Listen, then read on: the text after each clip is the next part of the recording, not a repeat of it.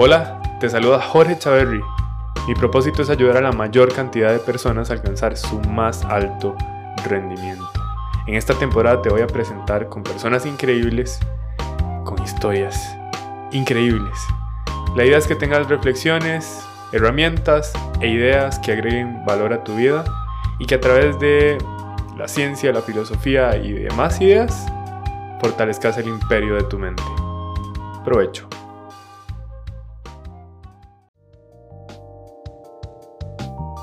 Ok, este es el episodio final de la tercera temporada. Uf, si hubiera pensado en este punto hace algunos años, hmm, hubiera sido difícil de imaginarlo. Ya he entrevistado tantas personas increíbles y voy a cerrar con uno de mis mentores, sobre todo en el campo de la programación neurolingüística y neurosemántica. Él es Iván Robles uno de las seis personas más preparadas y reconocidas en el mundo de la neurosemántica, de la Sociedad Internacional de Neurosemántica del mundo. Sí, con él tengo el privilegio de conversar y fluir. Este es un episodio que me van a agradecer, sobre todo las personas de la comunidad de neurosemántica. Y vos, si venís escuchando los episodios anteriores, pues sabes que no te va a defraudar. Este es un episodio bastante importante y relevante en Mind Podcast, porque en efecto inicié por allá con algunos amigos, clientes, coaches, personas a quienes admiro y cerrar la tercera temporada con mi mentor de programación neurolingüística, que fue uno de los cursos que cambió la dirección de mi vida, sobre todo a nivel profesional.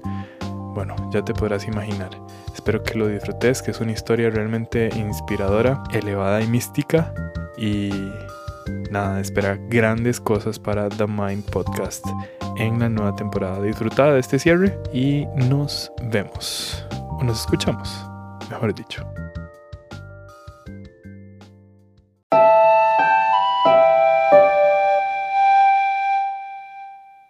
Para mí es un honor tener presente en el podcast a Iván Robles, quien es un metacoach, entrenador de PNL y liderazgo, y por supuesto que mi mentor en este mundo de la neurosemántica. Eh, sin más, bienvenido, Iván. ¿Cómo estás? Muy bien, muy bien, Jorge. Encantado. Qué gusto estar aquí contigo. Muchas gracias. Sé que vamos a tener una conversación que va a llegarle a muchas personas que van a sacar beneficio de ella, se van a inspirar. Y quizás me gustaría empezar por una pregunta que podría resultar fácil o básica, pero que tiene mucho de fondo. ¿Quién es Iván Robles? Pues es, es una pregunta que estoy tratando yo de, de, contestar desde hace varios años, porque de alguna forma es, es algo tan, tan sutil. ¿Quién es? Es más bien yo me preguntaría quién estoy siendo en este momento e ir fluyendo en, esa, en ese autodescubrimiento o en esa autodefinición. Hay un momento en tu vida en donde empezás a prestarle atención a este fluir de, quién está siendo en ese preciso momento. ¿Qué fue lo que pasó para que Iván entrara a este mundo del crecimiento y la autorrealización? Fíjate que algo muy interesante que, pues, que me pasó, o sea, yo, yo, tuve unos papás que fueron maestros eh, de escuela, o sea, de primaria, y de alguna forma eh, sus conversaciones, el, el, el saber eh, al que ellos me, acercaron, o sea, el conocimiento, pues me hizo una persona curiosa, o sea, yo, o yo me volví curioso ahí. Y, empezaba a leer cosas de filosofía desde pequeño, o sea, no es que ellos me dijeran lee esto de filosofía, sino que tenían ahí un montón de libros y yo me acercaba y me gustaba saber de historia, cosas que a la gente eh, normal pues como que les aburre yo, eso era lo que yo leía. y, dentro de todas... cuando decís pequeño, nada más como para darnos una idea, ¿qué tan pequeño? ¿Qué te diré? siete, no, ocho, nueve años, ya, ya que ya leía bien y eso. Claro. Eh, había muchos libros, mis papás leían de, de, cosas de pedagogía, de, de, filosofía, ¿no? Mi papá en esa época estaba estudiando también de leyes mm. y pues ahí había cosas como pues, no tan comunes en ciertas casas y, y, pues a mí me llamaban la atención, a mí me gustaba leer esas cosas, o sea, por, por decirte algo, ¿no? quizá como a los 10, 11 años, a los 11 años un día fui a una, a, una tienda y me compré mi primer libro de hipnosis. Ajá. sí, eso lo recuerdo con, con, cariño y un poco así como gracioso porque un niño de, de 11 años, pues, ¿por qué quiere hipnosis? Exacto. Eh, me, me, gustaba hablar, me acuerdo por qué lo quise comprar y lo que yo quería era entender cómo hacer que las personas hicieran lo que yo quería. O sea, el niño lo que quería era controlar al mundo, así como... Era un niño un poco travieso. curioso, travieso y queriendo controlar al mundo. Sí, sí, sí. Entonces sí, me, acuerdo de eso. E, ese, esa fue como de esas anécdotas de, de la primaria en la que, no sé, junté dinero, o sea, lo compré con mi dinero. Y este, obviamente pues, no le entendí nada. lo dejé por ahí botado varios años después, ya, ya, lo, lo, ya lo leí porque sí terminé de leerlo. Y, este, y bueno, vi que era otra cosa diferente a la que ese niño quería, ¿no? En esa época, que, que quería influir y cosas así. Yo era un niño tanto retraído, o sea, era como muy metido en mis, mm. en mis cosas. Empecé a salir y, y, bueno, ya fue así como, como me moví de ahí, de esa, de esa época, ¿no? Pero me, me gusta contar esta historia. Totalmente, súper interesante. Igual al final lo leíste y le sacaste provecho. Pues quién sabe, a esa edad eh, seguramente lo usé para comunicarme mejor, porque la hipnosis de lo que se trata es como de entenderte, de, ver cómo son tus estados. Eh, sinceramente no me acuerdo qué usé de ahí, pero eh, no me tardé mucho ya en, llegar al mundo de la terapia, al mundo de, del desarrollo personal, porque en la escuela también, ya que estaba en el bachillerato, en el último año, tuve una clase de análisis transaccional que era una, una, una manera, un acercamiento de, pues, de entendernos a nosotros como humanos. Yo, yo, estaba estudiando para irme hacia ingeniería, era técnico mecánica mi, mi, carrera, y un maestro ahí de como de una de estas materias optativas se le ocurrió sacar ese tema. Y, y yo, yo devoraba esas cosas, eh, lo que era psicología, historia, eso dentro de la carrera dentro de este pensamiento matemático que también tenía, pues, me gustaba, o sea, yo realmente me sentía muy a gusto con esas, con esas materias.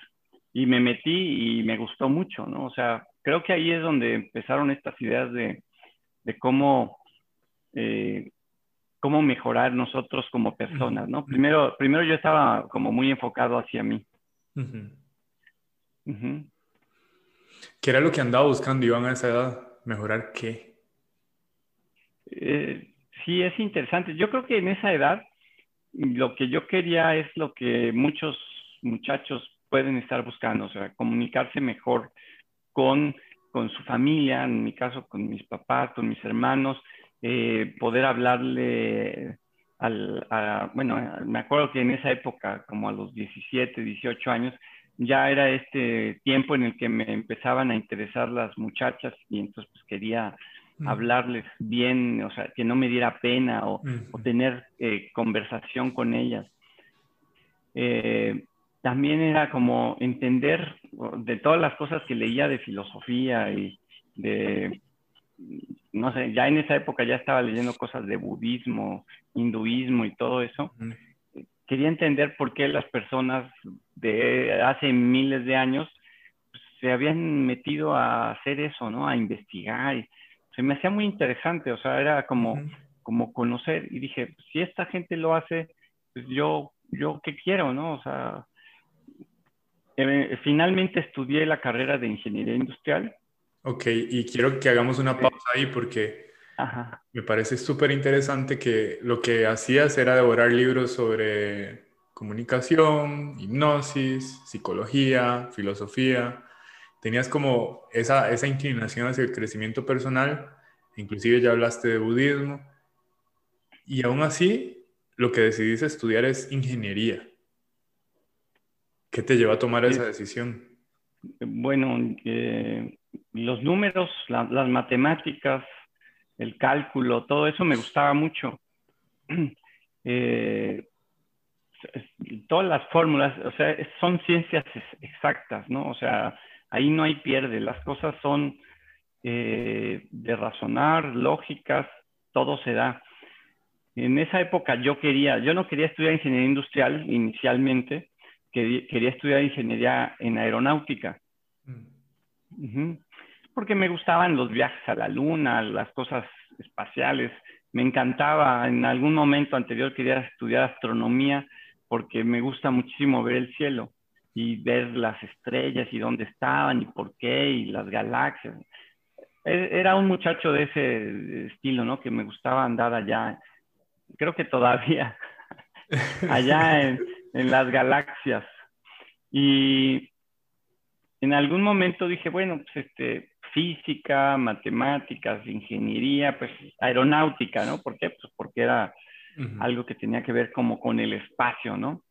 Y en el camino, cuando, cuando ya fui influido por este maestro con el análisis transaccional o la clase de psicología que también tuve en la escuela, dije, bueno, pues creo que está más cercano al trabajo con la gente, eh, la ingeniería industrial, porque es, es, como la conexión ¿no? entre la parte dura y la parte eh, humana dentro de las empresas. Entonces ya cuando escogí carrera, eh, hice ese, ese salto, ¿no?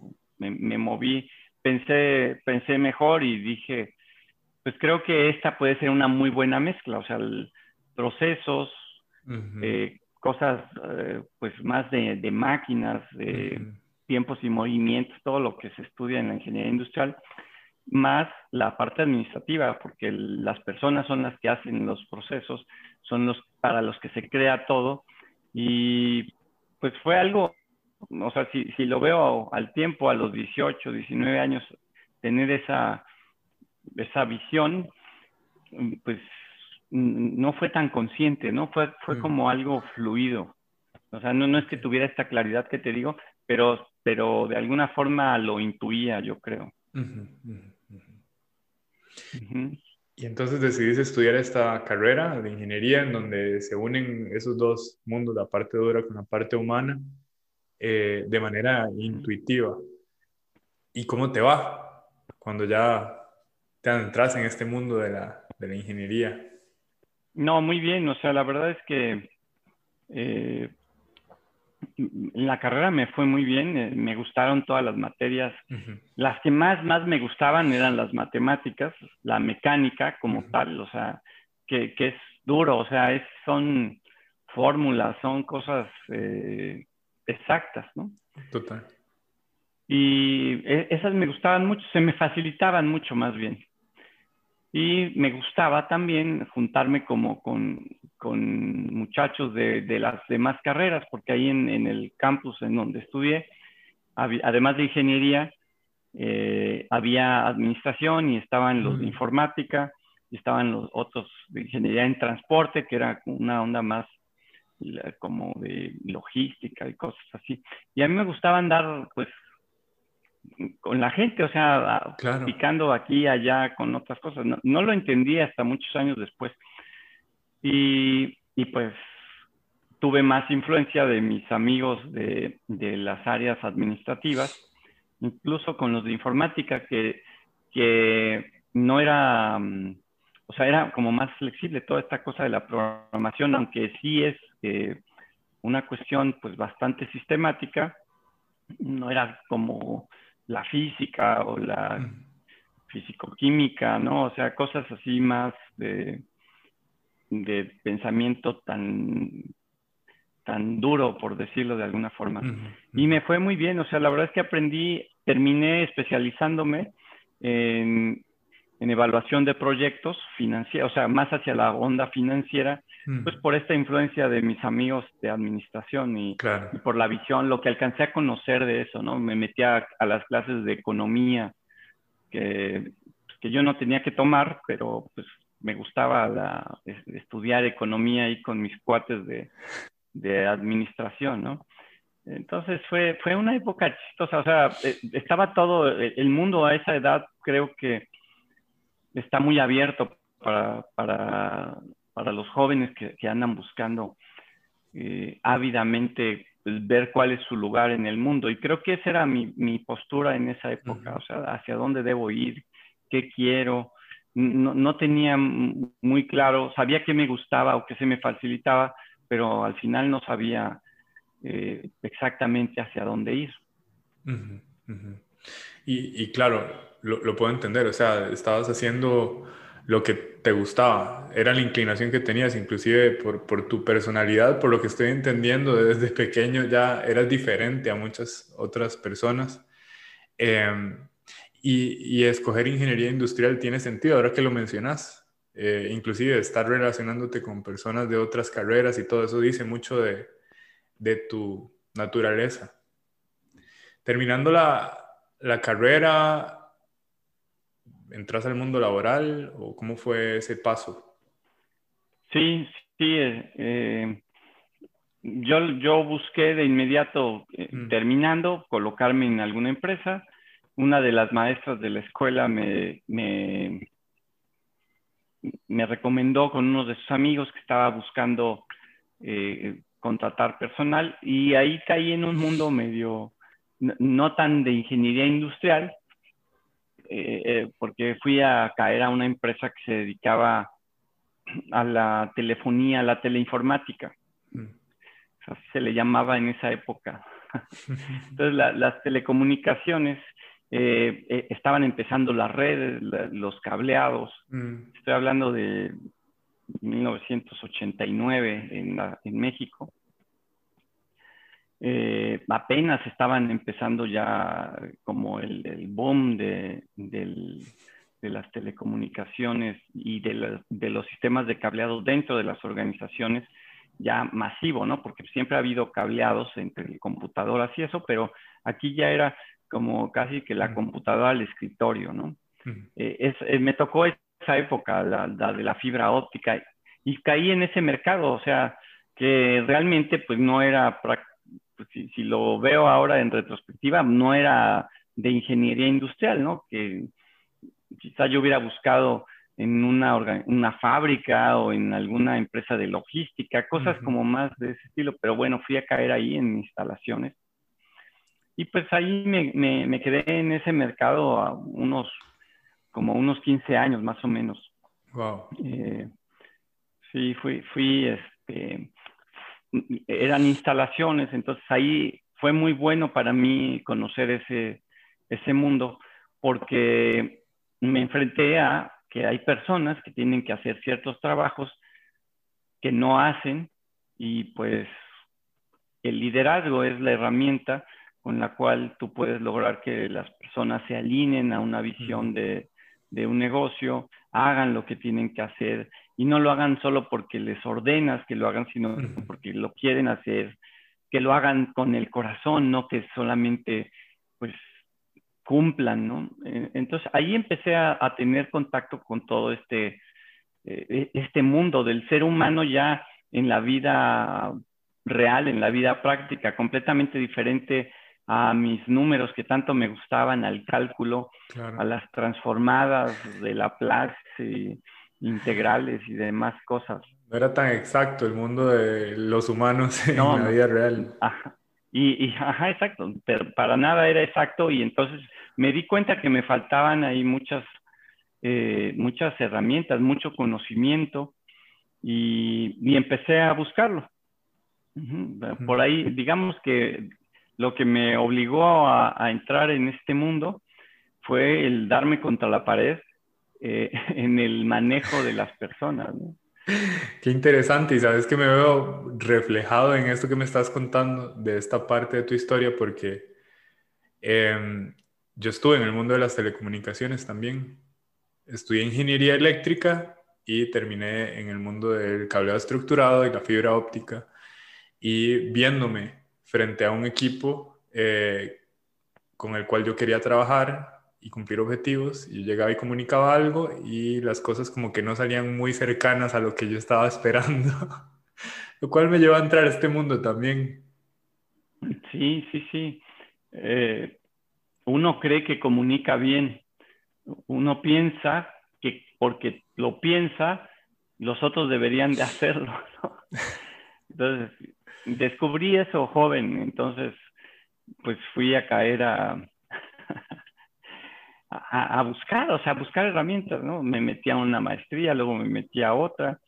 Eh, aparte, digo, eso estamos hablando en la parte como profesional, ¿no? Pero además, en la parte personal, eh, eh, pues tuve fracasos, o sea, bueno, en este trabajo que te decía, yo a, los dos años dejé ese trabajo y, empecé, em, emprendí eh, una empresa justamente de cableado estructurado eh, que nos dedicábamos a conectar fibra óptica, a meter este, equipos, o sea, también vendíamos toda la parte de lo que había en esa época de eh, los concentradores, le llamaban los hubs, los...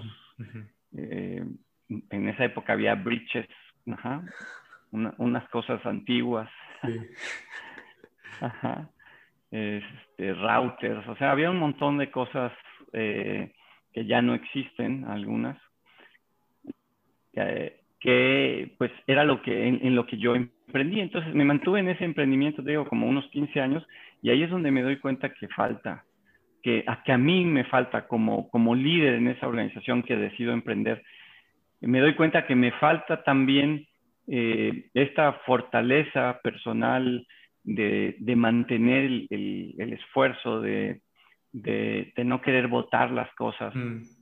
Y temprano me busqué ayuda también eh, como en, la psicología, o sea, mm. ya, me, ya me gustaban, te había contado que me había gustado la psicología cuando la estudié.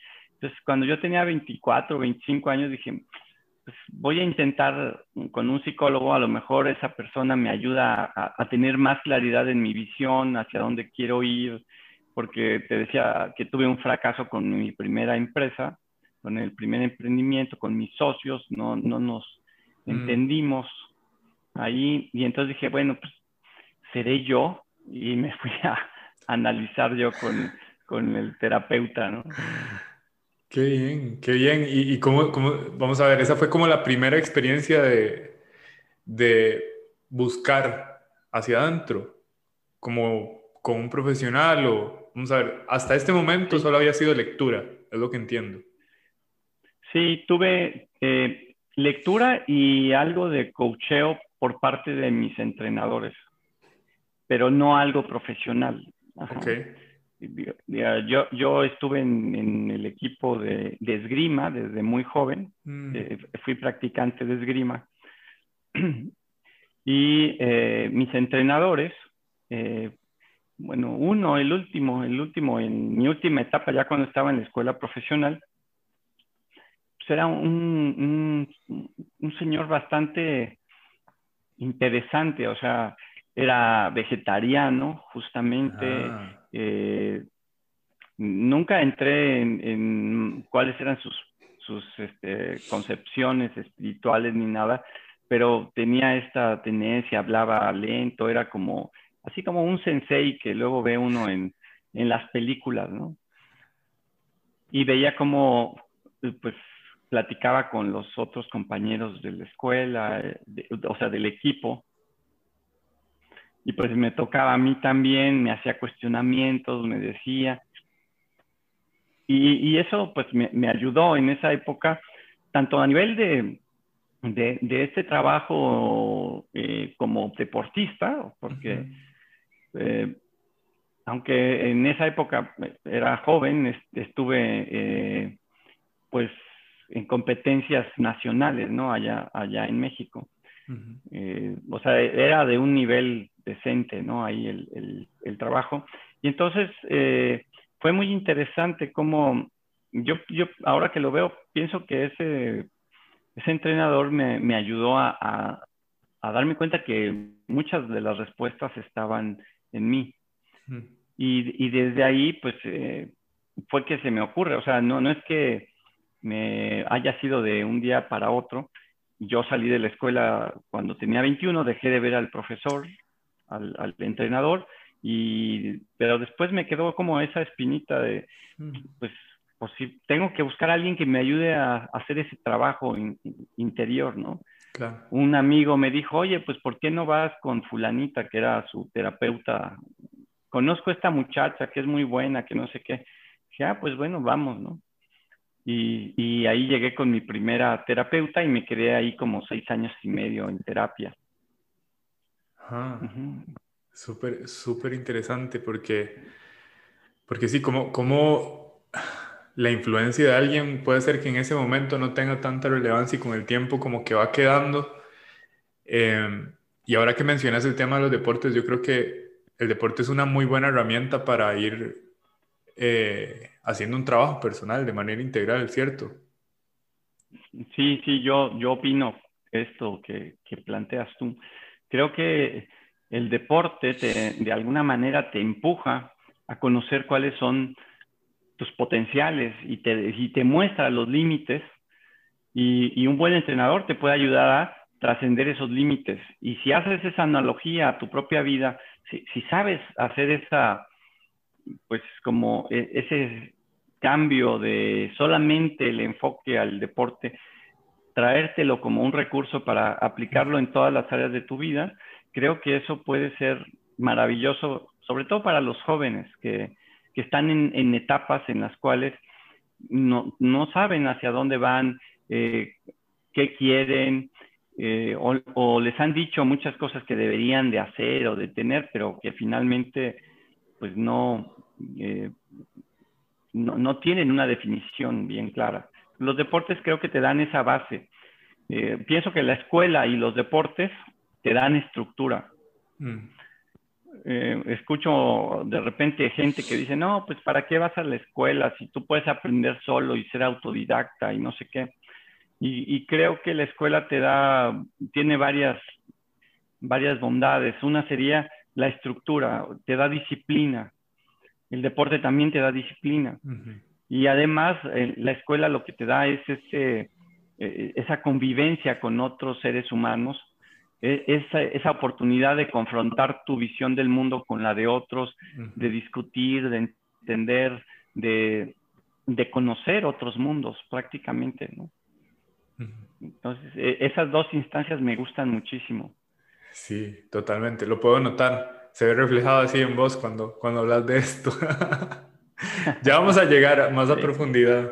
Entonces, vas a, a terapia psicológica y ¿qué empieza a suceder en vos? Porque, vamos a ver, yo voy a, dar como una, un pequeño spoiler. ¿Cómo te conectas con esa parte espiritual? ¿Cómo empezás a... Eh, no sé si ya para ese momento estabas haciendo un cambio en tu dieta, porque sé que también sos vegano. Eh, ¿qué, pasó ahí? Eh, eh, bueno, llego y pues era un muchacho bastante normal, y cuando digo normal es que pues me preocupaban cosas pues mm, triviales, le voy a llamar, pues que si la novia, que si en qué me gasto mi dinero. O sea, era un muchacho de 24 años que ganaba bastante bien, o sea, ya con, una, con un emprendimiento. Claro. Y, y, fácilmente te, bueno, yo, yo me perdí en ese camino, o sea, por eso es que busqué que alguien me reacomodara, porque yo, eh, mi ego empezó a, a, crecer, o sea, a 25 años yo me sentía que podía todo, que no, tal cual, o sea, e, e, es una incapacidad de ver eh, la realidad, los límites y, todos los, los valores con los que yo había crecido, de repente yo no los estaba viviendo. como te digo, mis papás eran maestros, entonces me habían enseñado una serie de cosas que tenían que ver eh, con, con, la pasión que ellos tenían de la vida, con el ayudar a los demás, en este caso a los niños. O sea, yo veía en ellos cómo eh, se desvivían, ¿no? Por los, por, sus alumnos, por la escuela. O sea, veía mucho ese tipo de, de ejemplos en ellos. Y ya en, y en esta época aquí medio turbulenta de mi vida, yo descubrí que yo no estaba yendo para, para allá, ¿no? Eh, más bien me estaba yendo como por la fiesta, por mm. eh, los amigos, a, eh, gastar por cosas que no tenían sentido, por lo que me di cuenta que necesitaba hacer algún tipo de cambio, ¿no? No sabía bien, o sea, no tenía esta claridad que te puedo decir ahora, pero había una insatisfacción interna que, que me empujó a, a, a buscar algún tipo de ayuda. Y lo que estuvo a mi disposición en esa época fue la terapia. Eh, al principio fue como ir y ver y escuchar, porque estuve un año en terapia y luego en terapia de grupo y oía los problemas de los otros y me volví muy bueno ahora detectando patrones en las otras personas, pero, pero no trabajaba en mí. Ya por ahí del tercer o cuarto año, la, pues, la gotita que iba poco a poco cayendo, eh, empezó a, tener sus primeros frutos y ya empecé yo a hacer ese trabajo de interiorización. Eh, pienso que en esa época yo eh, no, no, tenía, la, no había tenido la, habilidad, la capacidad de esa, de esa introspección. Y fue a través de escuchar a otros, a, través de, también nació en mí el querer ayudarles a, a mis compañeros ahí de terapia, lo que me fue abriendo poco a poco y, de la noche a la mañana, o sea, después de dos o tres años, me, empecé a descubrir y empecé a transformarme, eh, empecé a ver hacia atrás, empecé a ver hacia adelante, o sea, qué quiero, de dónde vengo, eh, las relaciones en las cuales yo había eh, estado y de qué forma yo había intervenido, a veces causando a algunas personas que se dañaran, algunas veces yo sintiéndome dañado. O sea, empecé a analizar todo eso y, fue una época muy bonita de autodescubrimiento, de descubrimiento hacia afuera y hacia adentro. Entonces, eh, eh, y, al final de esta época, justamente, es, que decido volverme vegetariano porque se empiezo a caer en cuenta de muchas incongruencias que hay en nuestra sociedad. Y, en un principio yo no quería cambiar a la sociedad, pero me, dije, bueno, pues yo cómo estoy siendo parte de esto, o sea, tengo que, hacer un cambio, primero por mí, por mi salud, y después pues por la salud del planeta, y, así he ido cada vez expandiendo un poquito más mi entendimiento de, de la vida, y desde ahí es de donde yo voy operando, o sea, buscando siempre eh, ser congruente con, pues, con lo que voy descubriendo, ¿no? O sea, no, no pienso en la congruencia como que ya llegué a la, al pináculo de la congruencia, sino como ese camino que uno va a ir descubriendo conforme se hace estas preguntas fundamentales y empieza a observarse qué hace, qué no hace, qué siente y el impacto de eso en, en las personas a nuestro alrededor, en, en, en el mundo. Y definitivamente eso te iba convirtiendo en un mejor líder. Eso iba teniendo un impacto directo en tu forma de comunicarte, en tu forma de comportarte con los demás. ¿Cierto? Pues eh, no sabría decirte si soy un mejor líder. Puedo creer que soy mejor que antes. Ajá. Eh, pero ahorita, eh, no sé, o sea, mi, enfoque está en cómo puedo ser un mejor ser humano y servirle mejor a los mm. demás. Mm. Eh, y, a, y, a, veces, bueno, sí, sí trabajo mucho porque uno de mis intereses es como, como poder ser un ejemplo o inspiración para, para mis hijos, ¿no? O sea, creo que uno de los motores fundamentales ahora se, se han convertido ellos. Claro, y, y, eso se ve en el día a día cada vez que contás anécdotas y, e historias de esos pequeños.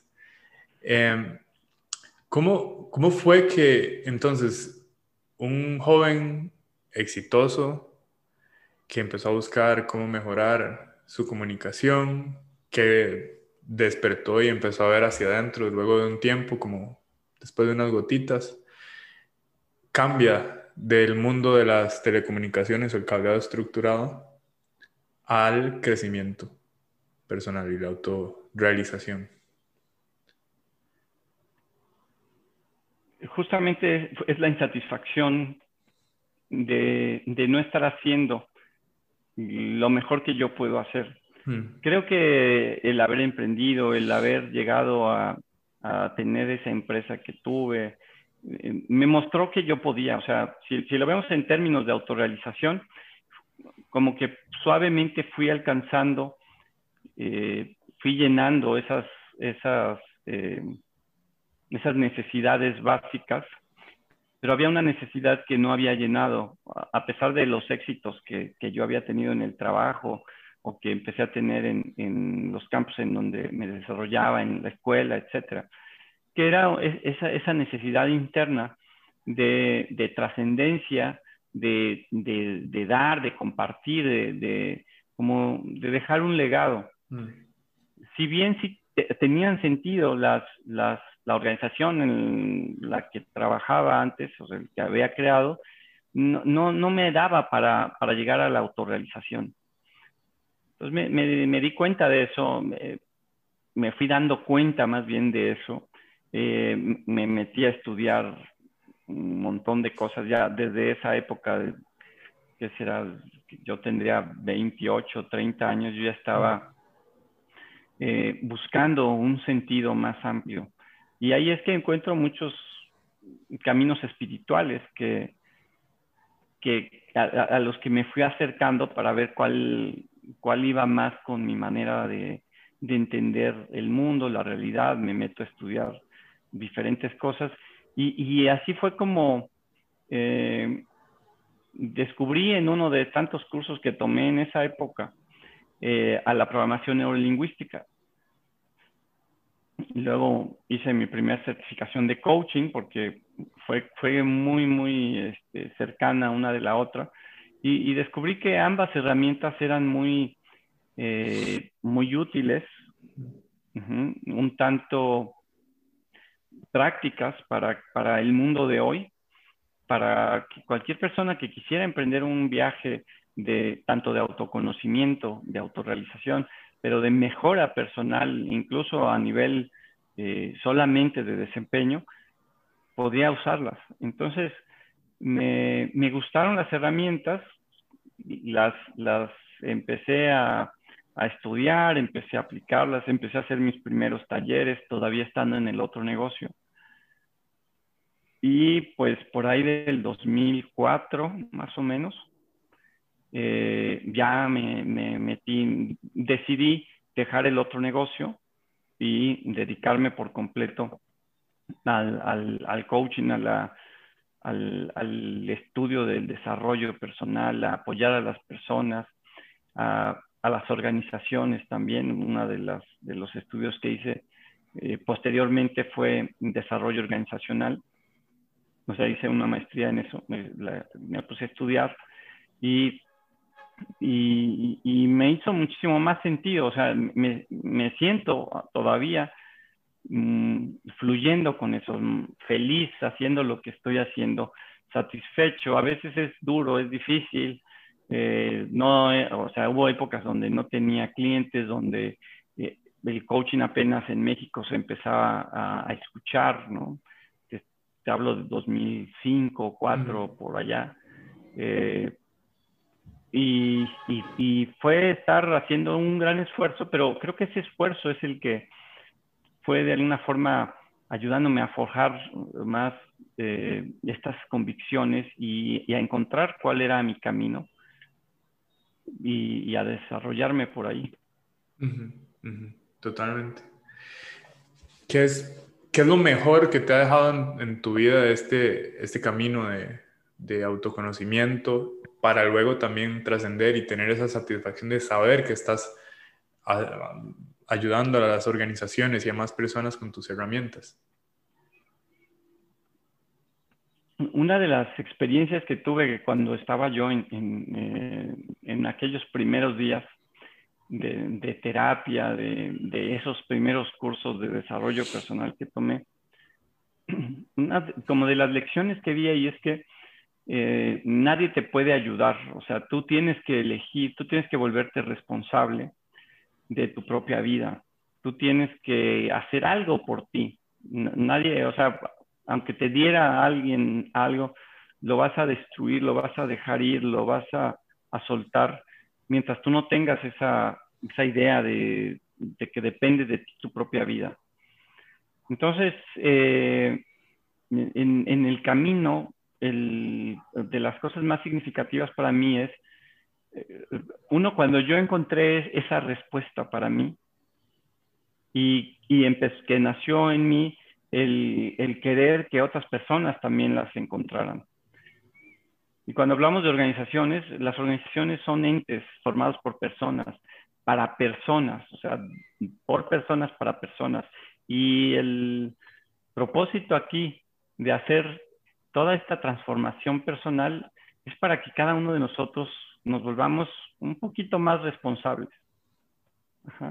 Eh, eh, ese fue como ese descubrimiento en esas etapas primarias de mi vida. Y ya después eh, fue ir buscando con, qué herramientas, con qué cursos o con qué libros, o sea, cualquier tipo de recurso que nos ayudara a descubrir eso, para mí era muy, muy importante y yo lo empezaba a, a compartir con mis amigos, con mis compañeros en esa época. Y, y es, es, es, como esa, esa necesidad de autorrealización la fui llenando poco a poco con esto. Entonces, creo que eh, no sé decirte en qué momento específico, pero fue esta época de descubrimiento de mi propia responsabilidad y de cómo ayudar a otros a que se vuelvan responsables de su propia vida, lo que detonó, motivó y, lo que me mantiene aquí. Totalmente. Hay un, hay algo que dijiste ahora que me llamó muchísimo la atención y es que desde pequeño te cuestionabas cómo es que personas hace muchos años, hace miles de años ya estaban en este camino del autoconocimiento. Hoy también mencionaste eh, por ahí que eh, cuando vos estabas iniciando apenas, escuchaba el coaching en México. Hoy eh, es algo que se escucha mucho más popularmente.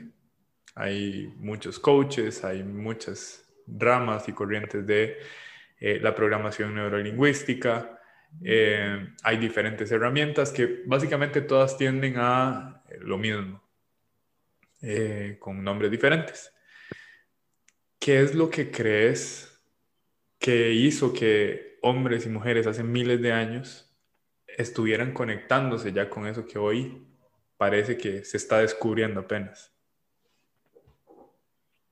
Pienso que es esta necesidad que tenemos los seres humanos, lo, que nos hace humanos, de, trascendencia.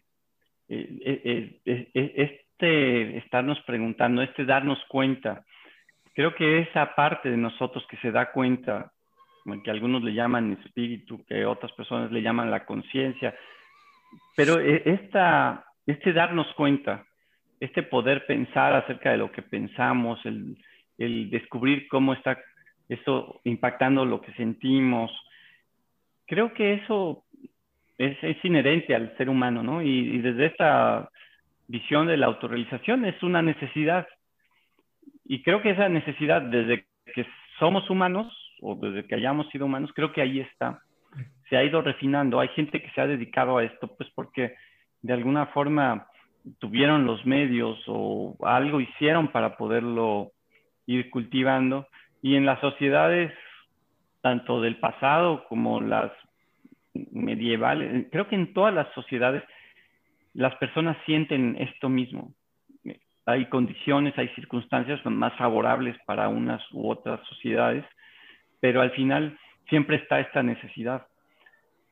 Entonces, hoy en día yo creo que eh, algo, que, algo positivo que yo veo en, este mundo interconectado es que todas esas necesidades que, los seres humanos tenemos, ya eh, eh, hay muchas herramientas para que las podamos satisfacer, para que las podamos cumplir. Y entonces a través de, de, la comunicación, también hay muchas personas que tienen esta habilidad y que tienen este gusto por empezar a compartirlas y empieza a haber oídos, porque siempre creo que ha habido, pero ahora ya está más accesible a, mucha gente, lo cual por un lado es positivo, pero por otro lado eh, puede ser algo que te pierda, ¿no? Porque hay muchas personas que se pierden con tanto ruido que hay en, en, en la comunicación, en las redes sociales, en los libros, o sea, hay tantas cosas ahora que no sabes cuál escoger. Y si estás en una etapa de, definición un tanto eh, no, no bien aterrizado, perdido, como te digo que yo me encontré en algún momento de tu vida, pues te puedes ir por caminos y descubrir 20 años después que por ahí no era y luego te regresas. Pero bueno, o sea, ese es el riesgo, ¿no? que, que yo creo que incluso desde antes existía, pero que ahora al, al haber muchísimo más eh, difusión, pues también uno puede caer ahí. Ahorita que mencionas es, este tema de, de, tanta difusión, tanto ruido y cómo existe un riesgo de capaz que extender el camino por tanto ruido, eh, eso me pone a pensar en las, en las personas que están buscando ese autoconocimiento, y sí, van a tener acceso a muchas corrientes. Te voy a decir mi perspectiva y me encantaría saber qué, qué opinas. Eh, somos seres lingüísticos, es decir, entendemos el mundo a través de palabras. Básicamente todas las corrientes de espirituales o de autorrealización tienden a, lo mismo, que es como un estado de quietud y de satisfacción plena. Eh, y ser buenos seres humanos personalmente para impactar al resto. Eh, en esa búsqueda, si no escogemos un camino o, algo bien definido, básicamente las energías se van a dispersar y es ahí donde vemos a personas que están buscando a través del coaching, a través de la terapia, a través de la programación neurolingüística, luego por ahí, no sé, bio-neuroemoción, luego por ahí ayurveda, luego por ahí, eh, no sé, técnicas de respiración, filosofías, eh, en fin, tienen acceso a tantas opciones que podrían, como decís, este, entrar en ese ruido y no poder definirse.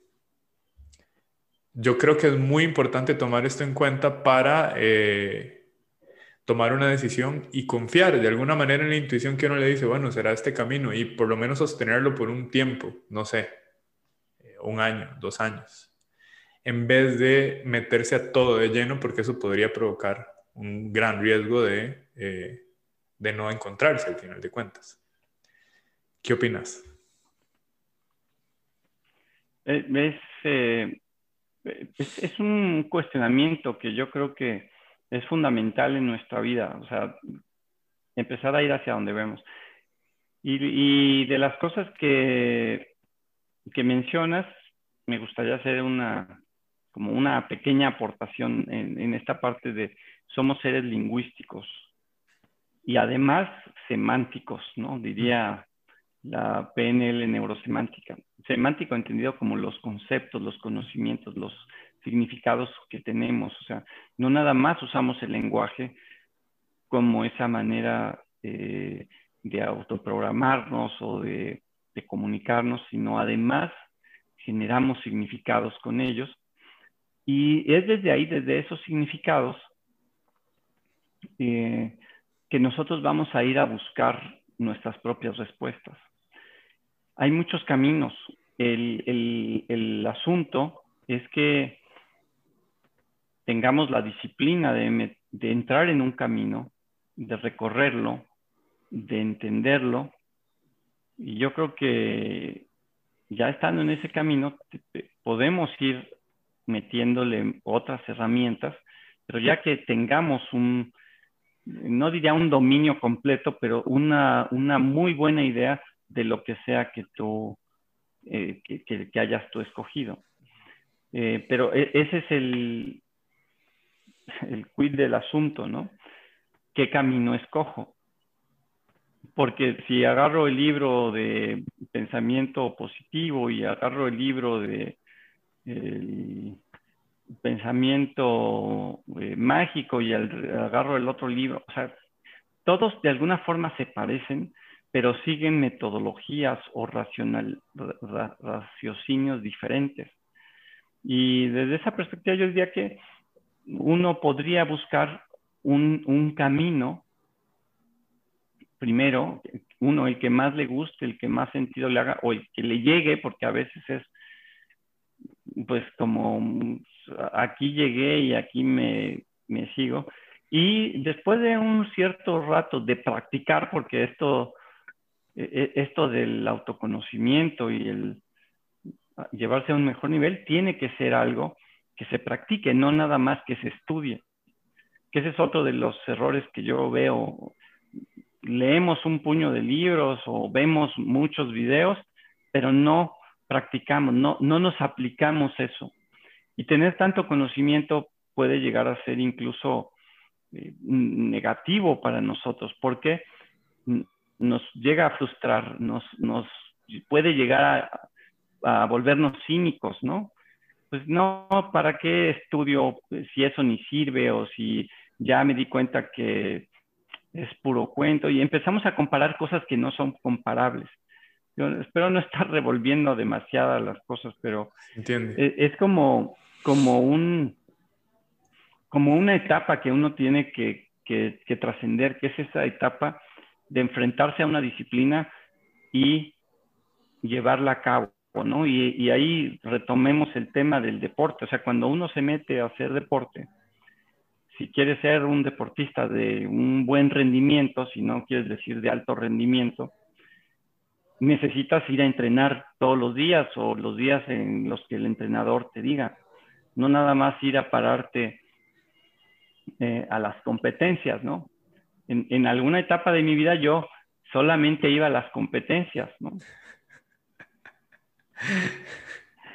Y quería que me fuera bien, ajá, y me enojaba porque, pues, ¿cómo puede ser que ese que es más... Eh, nuevo que yo me gane, pues, pues ese que es más nuevo que yo tiene una disciplina, hace el trabajo, se esfuerza y creo que eso mismo sucede en el desarrollo personal, en el desarrollo espiritual, en el camino de lo que quieras. Si tú tomas un camino, lo, lo, lo transitas, lo vives y después de un rato te das cuenta de que ese no es tu camino, ya ganaste de todas formas toda esa y esa fortaleza que te va a dar el camino que tú tomes. No, no importa cuál sea el que tomes prácticamente, lo, lo que importa es que lo vayas llevando a, tu vida, que lo encarnes, que lo, practiques.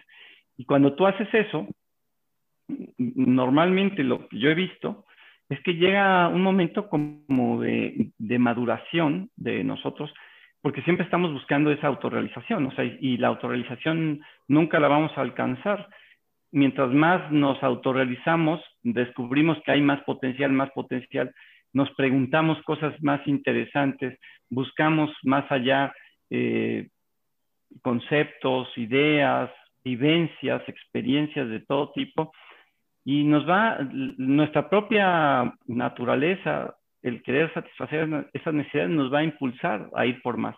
Entonces, si ya, ya llevo este camino y no es el mío, en algún momento esa autorrealización me va a querer, me va a empujar a buscar otro camino. Y ahí, pues, usando el pensamiento crítico, herramientas de discernimiento que, también necesitamos ir a buscar, pues vamos a poder ir a, buscar eso que nos corresponda cuando ya hayamos llegado a, esos niveles ¿no? de maduración.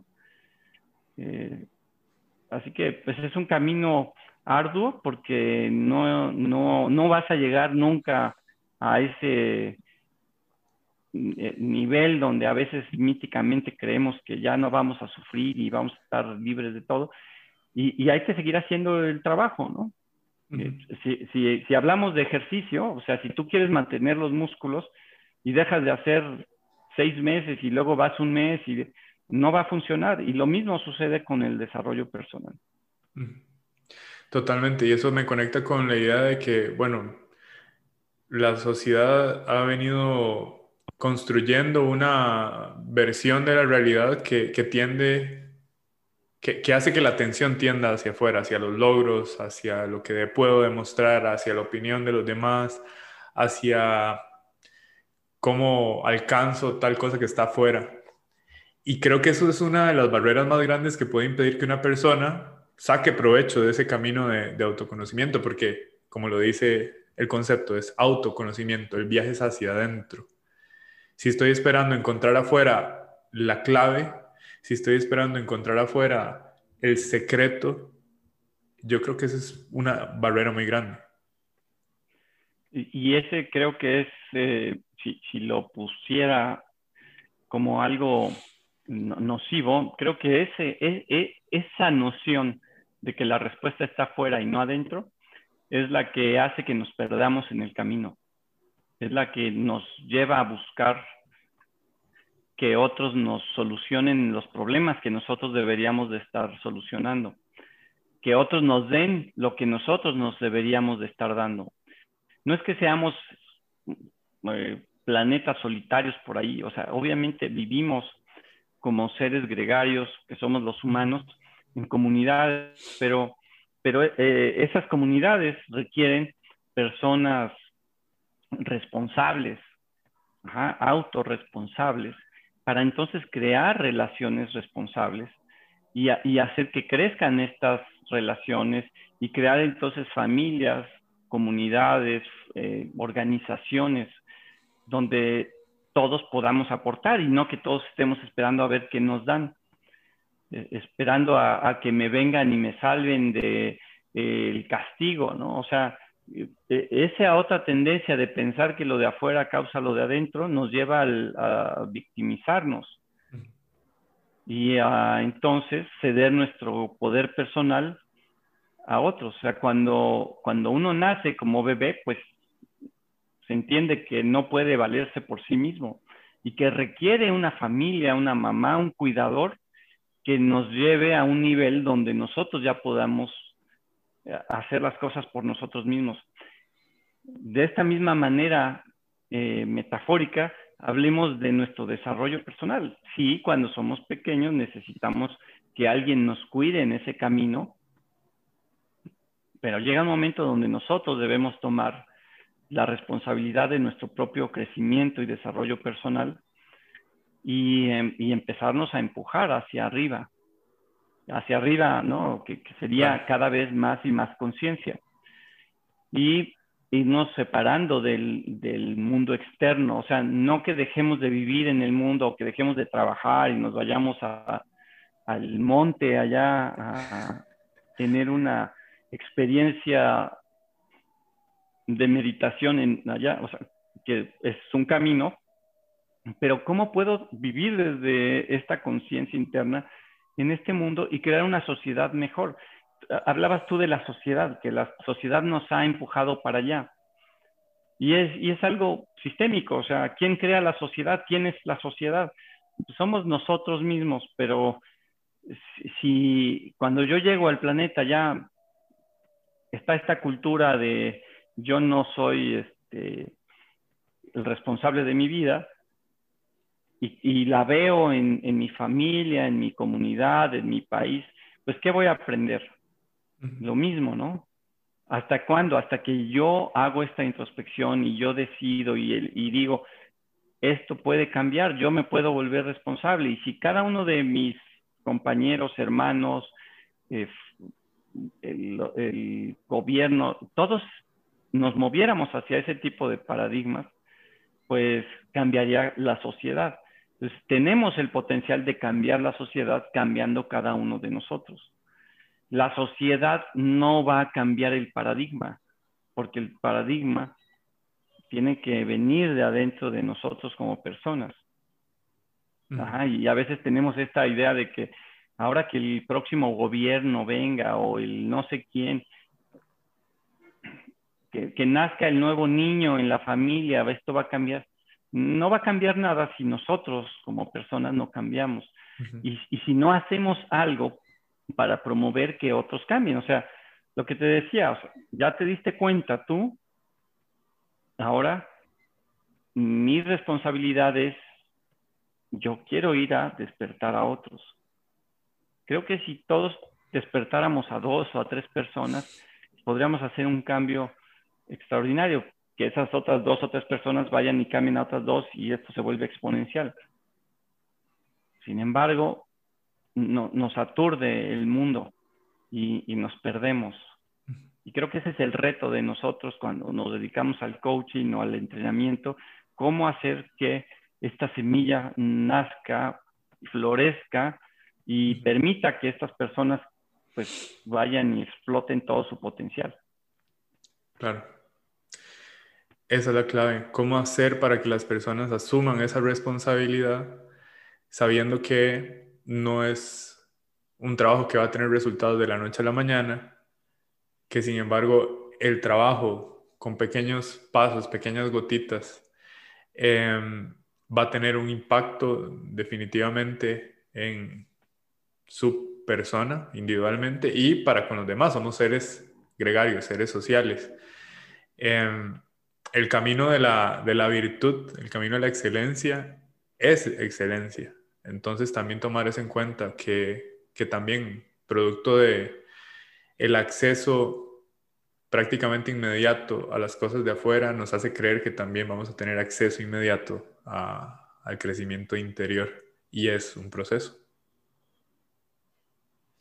Así es. Entonces, ¿cómo revertimos este proceso? O sea, o, cómo evitamos caer en la tentación de, esta cultura que estamos creando, hedónica, donde todo debe ser ya y que no me puedo esperar ni siquiera que crezca la fruta del árbol que está allá afuera. Mejor la traigo de China o de no sé dónde, porque me urge ya tenerla ahorita. tener el nuevo teléfono que salió o la nueva eh, muñeca de Barbie, no, sé, ya. E, eso, es, eso es lo que nos, nos mete en este, en este camino, ¿no? De búsqueda externa también, ¿no? o, o, es el resultado del camino, o sea, es, eh, creo que es parte de ese sistema de causa-efecto, que es primero el huevo, la gallina, no sé, pero lo que sea primero, pero la conciencia, cuando la traemos aquí y ahora, nos puede ayudar a despegarnos de este paradigma fatal, ¿no? Total, total.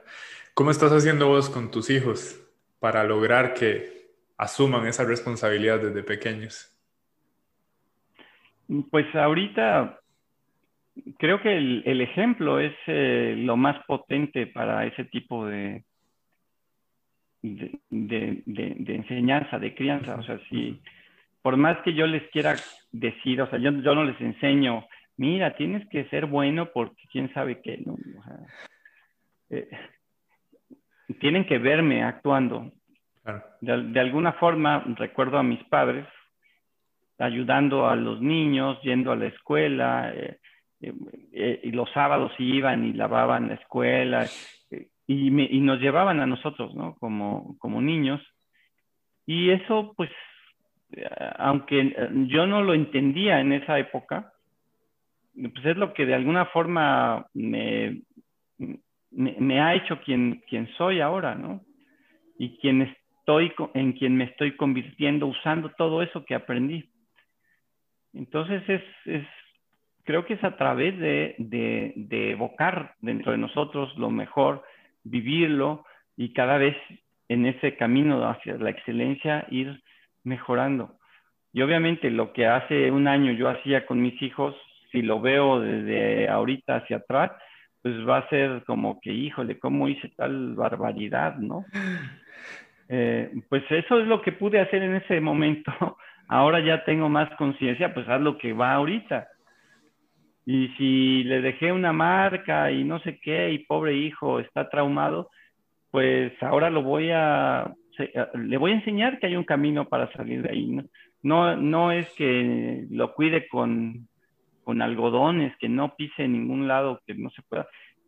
Va a encontrar obstáculos en el camino, yo le tengo que dar la seguridad de, que él se sepa cuidado, o sea, hablando de las necesidades básicas, las tiene que tener cubiertas para que entonces en algún momento él busque esa autorrealización. Entonces, esa es mi labor ahorita y, darle buenos ejemplos. Eh, que, que, yo, que yo sea digno representante de eso que le quiero enseñar. y, y, desde ahí es que eh, hacemos lo mejor que podemos con ellos. O sea, tampoco es, no nos vamos a equivocar o tenemos que ser los padres perfectos. Tenemos que dar lo mejor de nosotros y, y, eso es lo que estamos haciendo momento a momento, día a día. A veces gritamos y se me fue y, me doy cuenta y entonces hago algo para, para ir resolviendo esas situaciones en todos nuestros días. Pero creo que el, el, camino más potente es el ejemplo. Totalmente. Iván, de esta conversación me queda, me quedan varias cosas. Me queda la importancia de asumir la responsabilidad del poder interior, de con pequeños pasos, con cierta, cierto nivel de empatía con, con uno mismo eh, reconocer que se está haciendo lo mejor que se puede en ese momento, que nuestra responsabilidad como humanos es nuestro crecimiento y que, y que de esa manera inevitablemente vamos a tener un impacto en la sociedad. Em, la importancia de reconocer que, que, el camino es suficiente para crecer y alcanzar esa auto, autorrealización que va a ser permanente es decir, cada vez que me acerco a mi mejor versión voy a ver nuevas cosas, voy a hacerme nuevas preguntas y voy a seguir creciendo y de esa manera impactando a los demás. Y cómo ser el ejemplo puede tener también eh, un impacto en los pequeños, es decir, en la sociedad también. Em, para mí ha sido un honor escucharte. Quisiera que le dejaras un mensaje a las nuevas generaciones de personas que entran en este mundo de la neurosemántica y el coaching? Yo lo que les diría es que, que, se, que apliquen lo que aprendan en neurosemántica, en coaching, en física, en química, que vivan el conocimiento.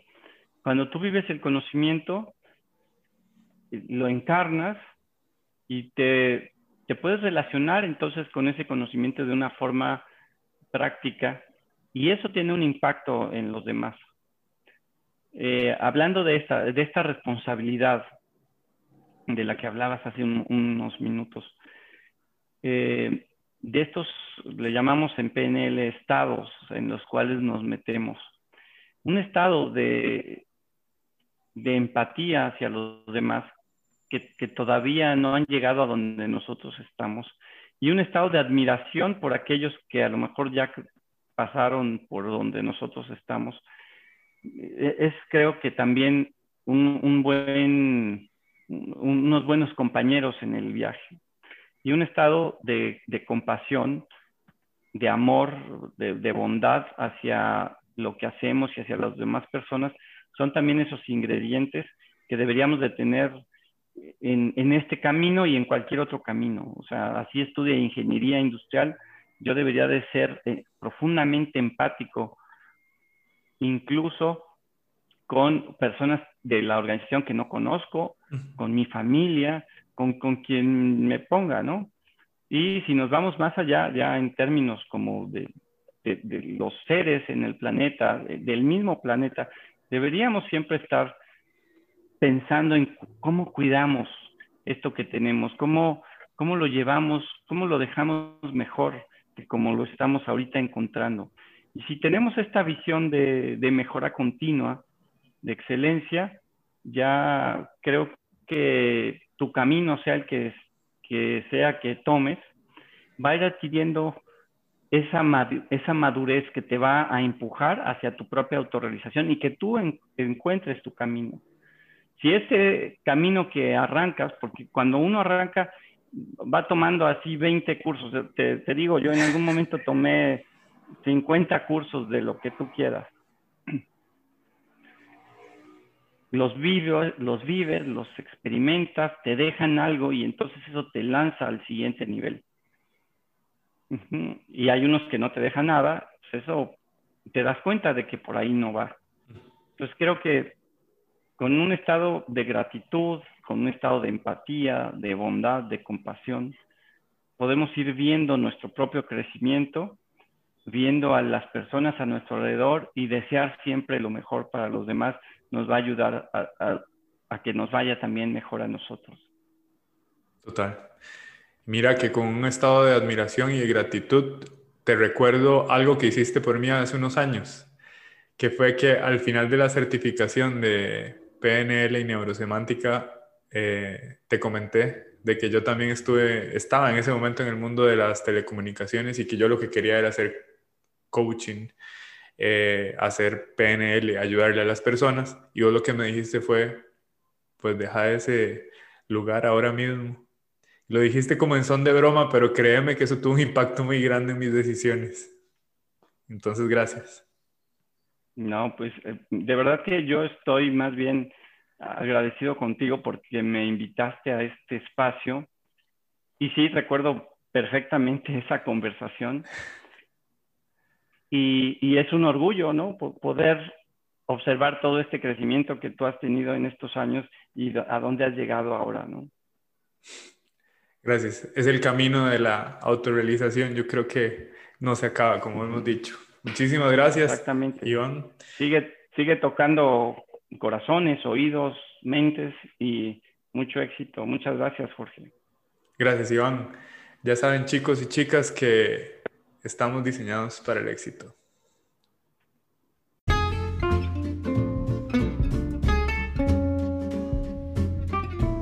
Estuvo increíble, ¿verdad? retador, inspirador, disruptivo. Yo quiero que te sientas libre de compartir este episodio con las personas que se te vengan a la cabeza que podrían hacer buen uso de este conocimiento. Gracias por ser parte de mi propósito. Sabes que estamos diseñados para el éxito.